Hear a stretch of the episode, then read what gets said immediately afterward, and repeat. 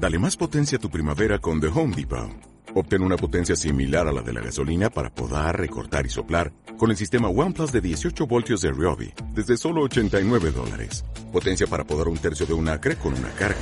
Potencia para recortar el césped que dura hasta dos horas. Y fuerza de soplado de 110 millas por hora. Todo con una batería intercambiable. Llévate el sistema inalámbrico OnePlus de 18 voltios de Ryobi. Solo en The Home Depot. Haces más. Logras más. De hoy. Así que Carlitos, te escuchamos. Bien, hoy la editorial se, eh, le pusimos el título de Los jueces federales recuperaron la memoria y se pusieron a trabajar. Eh, en estos últimos días las agendas de temas importantes para la sociedad y, y sobre todo para los medios de comunicación cambian minuto a minuto. Mientras estamos tratando de analizar y procesar toda la información sobre un tema, inmediatamente nos aparecen otros. Las distintas denuncias mediáticas y judiciales, las imputaciones de los fiscales, las órdenes de procesamiento, los allanamientos y las tomas de declaración a testigos e imputados, y sobre todo el encarcelamiento de algunos de los acusados, ocupan la mayoría de las tapas de los diarios y las pantallas de televisión, y los comentarios son los micrófonos de la radio, obviamente. Y hasta en un mismo día nos encontramos con dos o tres acciones judiciales distintas. Parece que como nunca, los fiscales y jueces reaccionaron de manera inmediata, o al menos casi, frente a las denuncias y acusaciones que a diestra y siniestra aparecen por doquier. Y los expedientes que durante años esperaron en algún estante desvencijado de tribunales son sacados del polvo y vuelven al escritorio para ser leídos y buscar pruebas.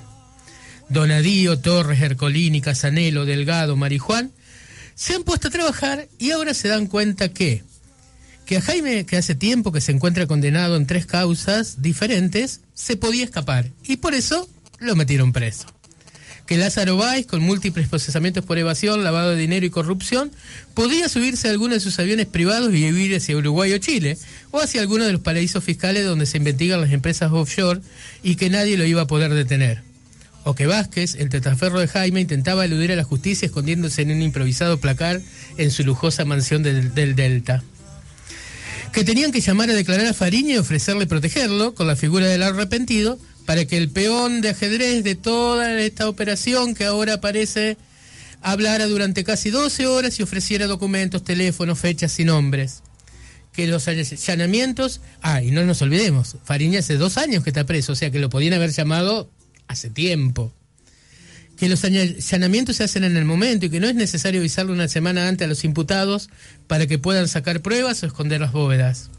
Que los delincuentes tienen muchas formas de evadir la justicia y que es necesario investigar.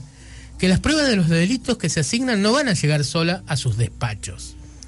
Que las sociedades offshore son el primer paso para cometer un posible delito y que por eso es necesario investigarlas, aunque el acusado sea el mismísimo presidente de la nación que cuando hay demasiados funcionarios y amigos del poder involucrados en cientos de causas, hay que apuntar más arriba, aunque los acusados sean expresidentes y presidentas del país.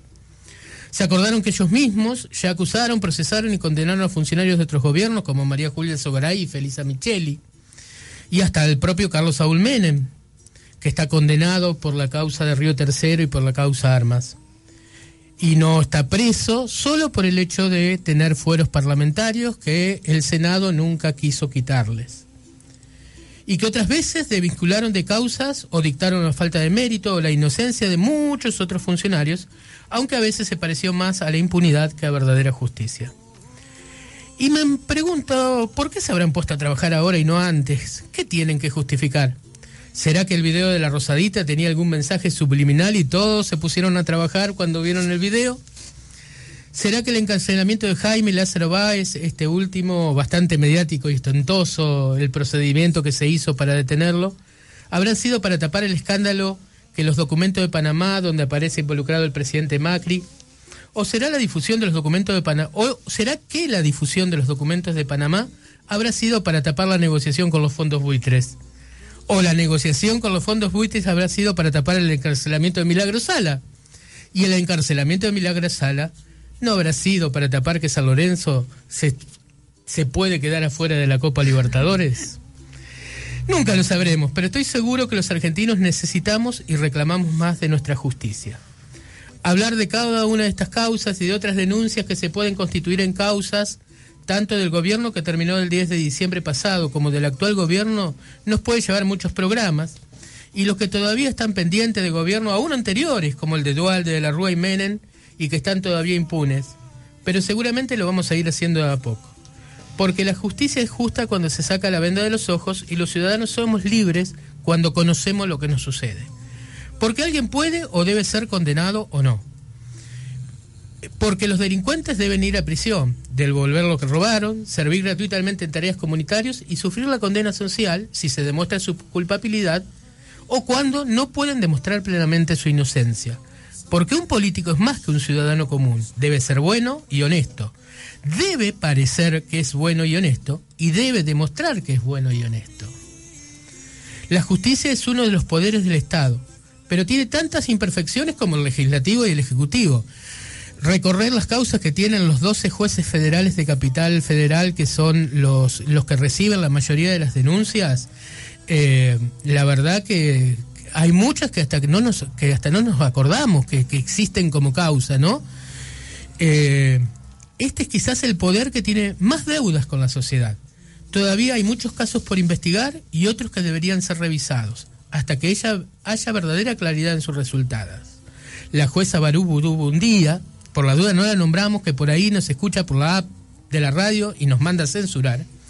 Y los otros jueces federales que son menos mediáticos, pero tienen demasiados expedientes calientes en sus archivos que todavía no han sido desempolvados. ¿Sí?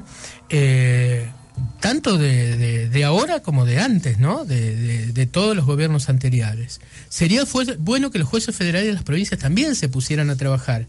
Y ahora y no solo en los tiempos electorales, y asegurar que los derechos de todos nosotros como habitantes de estas tierras eh, sean eh, respetados, porque en todos lados se cuecen habas. Ah, y para terminar, me parece que hay un juez federal que, con casi 40 años en la justicia, que escuchó por ahí que había que trabajar al menos para no ser menos que sus pares, pero para evitar el compromiso, presentó su renuncia porque se va a jubilar el doctor Ollarvide.